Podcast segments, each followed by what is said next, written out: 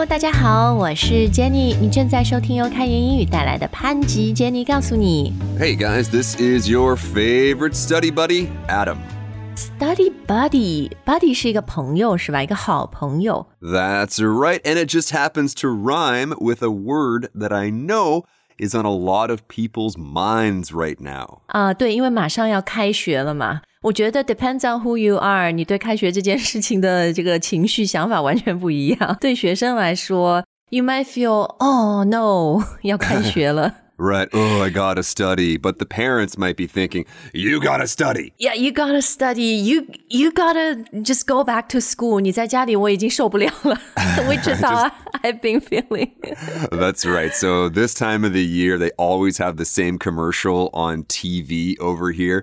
It's a Christmas song, the most wonderful time of the year. But you always see the parents say, it's the most wonderful time of the year. 对，不过这个呢不是我们今天的主题哈。我们今天的主题呢，你看，作为开言英语一个学习产品，我们还是要督促大家、鼓励大家多多学习。但是学习在英文里面，大家应该都知道哈，有两个非常常用的词，近义词，它们就是 Study and learn.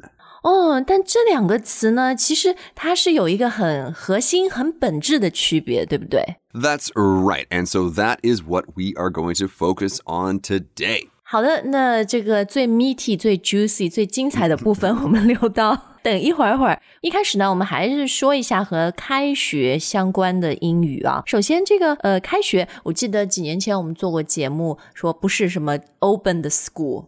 In a way, the schools are opening，但是要用英语表达开学这件事，我们可以怎么讲呢？ Well, very simply, like in those commercials I just mentioned, three words will be used back to school. 哦、b a c k to school 又要回到学校了啊。 Right, so you can say the kids are going back to school. There will be back to school sales on pens and paper. 嗯嗯， 但是也可以说 school is starting。 Right, school is starting or school is starting again. 嗯，好，那呃，对于咱们中国，呃，其实加拿大和美国都一样，就九月份，九月一号开学呢，我们就进入了一个新学期。哎，其实不只是新学期，是一个新学年，就是你会从一个年级上升到另外一个年级哈。那这些概念英语要怎么说呢？ Oh, geez, there's a couple of couple of things to unpack there, Jenny. For one, if we're talking about the whole year, we're talking about a school year. But of course, for your kid or for a student, they're always thinking about their grade. Like, I'm in grade free this year. 啊、所以刚刚两个关键词哈，一个学年 a school year，新学年 a new school year，但是很重要的这个新学年 会说啊，你开学几年级啦，对吧？年级呢，英文就是叫 grade，G R A D E。那中文我们会说，比如呃一年级、两年级，英文是说什么？First grade, second grade。It's a little bit more formal to say first grade, second grade. A little kid is going to say, I'm in grade two this year. 对，所以这两种表达方法都可以啊。比如我的小儿子啊，我大儿子也是啊。他们开学以后，My older son 呃、is entering grade six, my younger son is entering grade three, and that's how they tell other people. 诶，所以我刚刚说的这个动词，它要进入一个新年级，就是我们是可以用 to enter a new grade，是吗？ To enter, to start, they're all fine.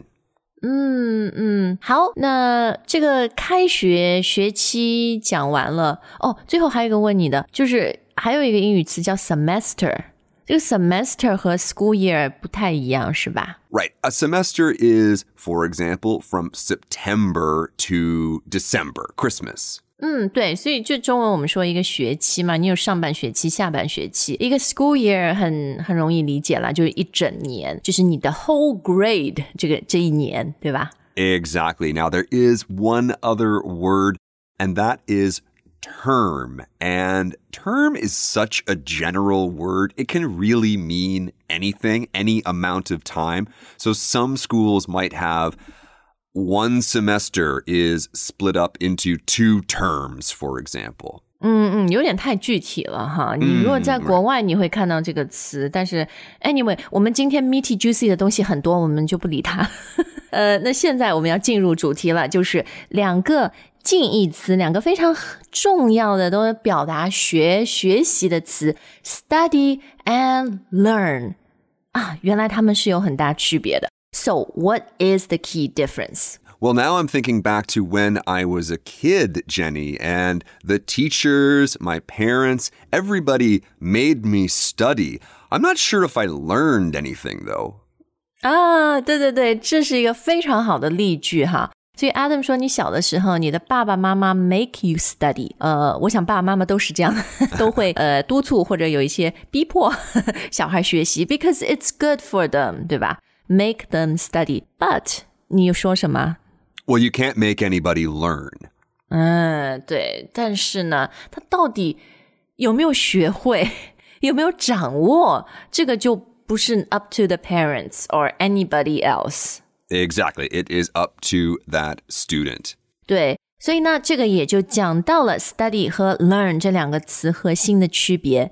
就是 study 呢，它更多是呃一个 过程就是你要做什么事情去学，比如说呃要看书啊，然后要什么呃，比如小时候学中文一个字要写很多遍啊，学英文你要对要背单词啊，要记语法啊这些是吧？It's like the process and the uh, activities. Exactly. And during that process, you are going to learn a bunch of different things. Like in English, you are going to learn spelling, probably, and you'll learn some pronunciation, and you'll learn some funny facts about America. 哎，对，所以 learn 呢，它这里就嗯、呃、更加是一个可能结果是 study 的结果，就是 hopefully study 会 leads to learning，对吧？就呃，它更是说我不仅学，而且我是学会了、学到了、习得了一些东西。 Right, exactly. You're gaining some kind of knowledge or skill. You now have that knowledge. You now have that skill. It is yours. 对对，但是呢，当然，我觉得 study 和 learn 这两个词还是有一些交叉的部分、重叠的部分哈。比如说学英语，我们经常说 I'm learning English，特别你已经离开校园的人，那这个时候你不一定说都学会了很多。It also talks about the process, right? Right, so let's take a look at a few specific examples. 对，我们现在就来看看啊，什么样的事情我们通常是用 study，然后呢，什么样的事情我们通常用 learn 来搭配啊？那就诶，先说 study 吧，因为我感觉 study 更多的是指学校的学习，从小学到大学，然后 it really makes me think of books, classrooms，就很多书本的学习。 Right, like this should come as no surprise. Students study. 对，they go to school to study。然后呢，他具体的一天在学校会呃上不同的科目嘛，是吧？They study Chinese, they study math, they study English, they study chemistry, etc. Exactly. 而且你还可以问一个人说：“哎，Are you still studying？” 那个暗指就是说：“Are you um still a student？” 你是不是还在上学，没有就是开始工作？Exactly. 嗯，好，那么呢，我感觉 once you leave school，呃，其实像开言英语，我们绝大部分的用户啊、呃、，you have left school，但是大家还是继续的在学习英语，呃，而且你可能还在学其他的很多 skills，一些 new knowledge，这个时候更多的就会用 learn 这个词。That's right. So you'd have to learn some new skills for work, or maybe you want to learn Spanish once you're done learning English. 对对对，所以我就说这是嗯有一点 overlap，因为当我们在说 learn 的时候，你可能刚刚才开始学这个东西，还没有完全学会掌握。但是就总而言之吧，就 once you leave school，好像 as an adult，我们更多的就说哦，I'm learning this thing。 除非有些人他 quit 他们，you know quit their job and decide to go back to school for a few years，真的去 study 一个东西。 Yes, exactly. But for the rest of us, if there is new information, if there is new skills that we are getting, that we're gaining, we are probably just learning those skills. 对，所以我们现在说要成为终身学习者嘛。 That's right, lifelong learners. 对，非常重要啊，to be lifelong learners。好，那我们现在就看看什么样的事情我们要用 learn。当然，刚刚已经讲过了很多的 knowledge skills。然后，特别是成年人走出校园的人哈，你说自己在学什么东西？Most of the time, you're going to be using the word to learn。呃，但是呢，又回到我们很小很 baby 的时候，其实他们也是在 learn 东西，对不对？因为他太小了，你不可以把他送到学校，一个月的小宝宝，你去 study 一个东西。Right. Welcome to walking class. Students, students, everyone, take your seats. 对，所以其实就是我们还是就是小 baby 的阶段呢，呃，比如呃学走路、学说话这些，我们都会用 learn 这个动词来搭配。Exactly. So we have to learn how to walk, learn how to talk. I remember learning how to cook when I was a kid. That was really great. Learning how to swim. Learning how to drive when I was thirty nine years old. that's right. That's right. 或者你你是你又会弹钢琴，会弹吉他嘛？这种 musical instruments 乐器也都是用 learn 是吧？ Right. So I learned how to play the piano, learned how to play the guitar. Now, notice here, we're not just saying learn the piano, learn the guitar. Sometimes that's okay, but the safest expression you can use is learn how to do something. That will 对。 always be okay. 所以我们刚刚所有举的这个例子，都是给你这样的一个呃格式，一个 pattern，learn how to walk, talk, cook, play the piano。 哎，但是我又想到了，比如刚刚举的例子，嗯、烧菜，甚至学音乐，有的时候也可以用 study 的。比如你如果到你让新东方厨艺学校，你要当厨师，cooking school 那种人就是 they're studying cooking，是吧？ Right. But that's so much deeper, Jenny. Like when I was a kid, a lot of kids over here actually have a similar story. You learn how to boil water and then put pasta noodles into the water. That is learning how to cook.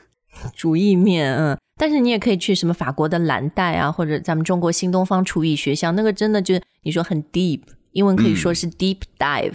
Deep dive, yeah, deep dive into the noodles.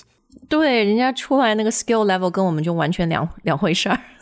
好，那我们今天节目最后呢，来教教大家，呃，学习嘛，我们从小都知道我们要好好学习，天天向上。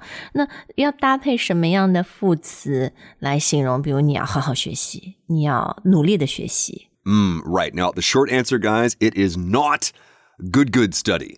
啊、对，这个我想我们绝大部分听众都知道哈，但可以说 well 吗？因为英语不是 well 就是很好的做一件事情嘛，study well。It sounds like it should be okay. It's not actually super common. 嗯嗯，所以好好学习最好的、最自然的英语说法还是 Hard. to study hard。嗯，呃，就是像 to work hard 一样嘛 Yeah. 就是你要花很多的时间、花很多的功夫、花很多的心力在一件事情上啊。 That's right. So study hard and life will be better. 嗯，That's what I say to my kids all the time。 现在我的老大已经会跟我说，Not necessarily，不一定。 oh no. 怎么办？这妈妈太难当了。哎，但是我想到，我们好好学习是可以说 study hard，但是不太说 learn hard，对吧？那个嗯这种搭配很奇怪的，It's not used，yeah。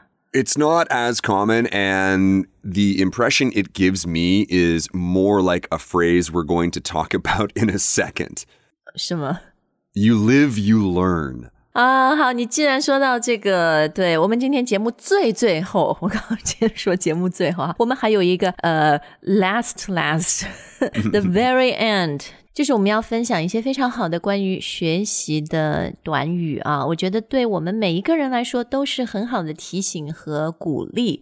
呃，那既然你刚刚已经说到了那一句 “you live, you learn”，我们就从这句开始看。Right. So you live, you learn is not exactly like the idea of being a lifetime learner, like somebody who is 60 and now they're learning German, or they're 70 and now they're learning Spanish, or they're 39 and learning how to drive a car. 对，所以呢，我觉得它从字面上看会有一些误导，就是也不是误导，会会会引起一些呃 confusion。You live, you learn。我们可能很自然会想到啊，you live 就活着嘛，然后活到老，干嘛呢？学到老，you learn。但其实 no，you live, you learn 更像是咱们中文的吃一堑长一智。 Absolutely. So, what are you learning? You're learning as a kid, don't touch the hot stove. 对，所以就是 you're learning from life experiences，而且特别是那种 like failures。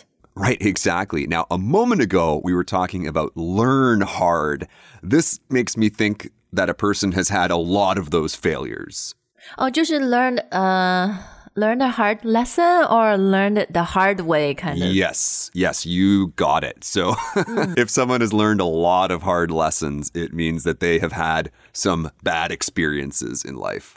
哎，对，好，那我问题又来了，就我我们去，就是我们究竟要怎么说活到老学到老呢？ Well, I think what we said before was fine. Lifelong learner, be a lifelong learner. 嗯嗯，没有中文这么押韵，这么好听啊，but it gets the 意思，the idea across。 Exactly, exactly. 好，那其实今天最后想分享的一句就是一直，it's a very inspirational phrase，呃、q u o t e for me personally，就是，嗯、学习是永不止息的，而且不光是你学了什么， 关键我们要掌握怎么学一样东西，因为知识更新迭代很快，你不断的要学习新的东西，掌握新的东西。 Mm, right. So maybe we can say it's not what you learn, it's how you learn. 哎，对我孩子的学校还说呢，我们觉得很重要的是 teach kids learn how to learn. We want them to learn how to learn. 好的，那我们今天的节目就到这儿哈。就像前面说的，其实我们开言英语，呃，大部分的听众用户呢，都已经是走出了校园，踏上工作的岗位。然后你们真的是，you guys are very inspirational。在很繁忙的工作和生活当中，you are still learning English。 Jenny, I know I say this a lot, but I couldn't have said it better myself. 对，那也想问问大家，What would you like to learn from our show? From 开言英语？呃，都欢迎大家在留言专区告诉我们。那当然了，对于我们的学生朋友们，呃，study hard，好好学习，而且就是 you know also pay attention to how you learn, not just what you learn，因为我觉得这个是会让你终身受益的。 Yes, actually, Jenny, you know, that might be a good part two right there because I do have some opinions on that. In any case, guys, thank you so much for listening today. Good luck with the studying, good luck with the learning. We'll see you next time. 下次再见。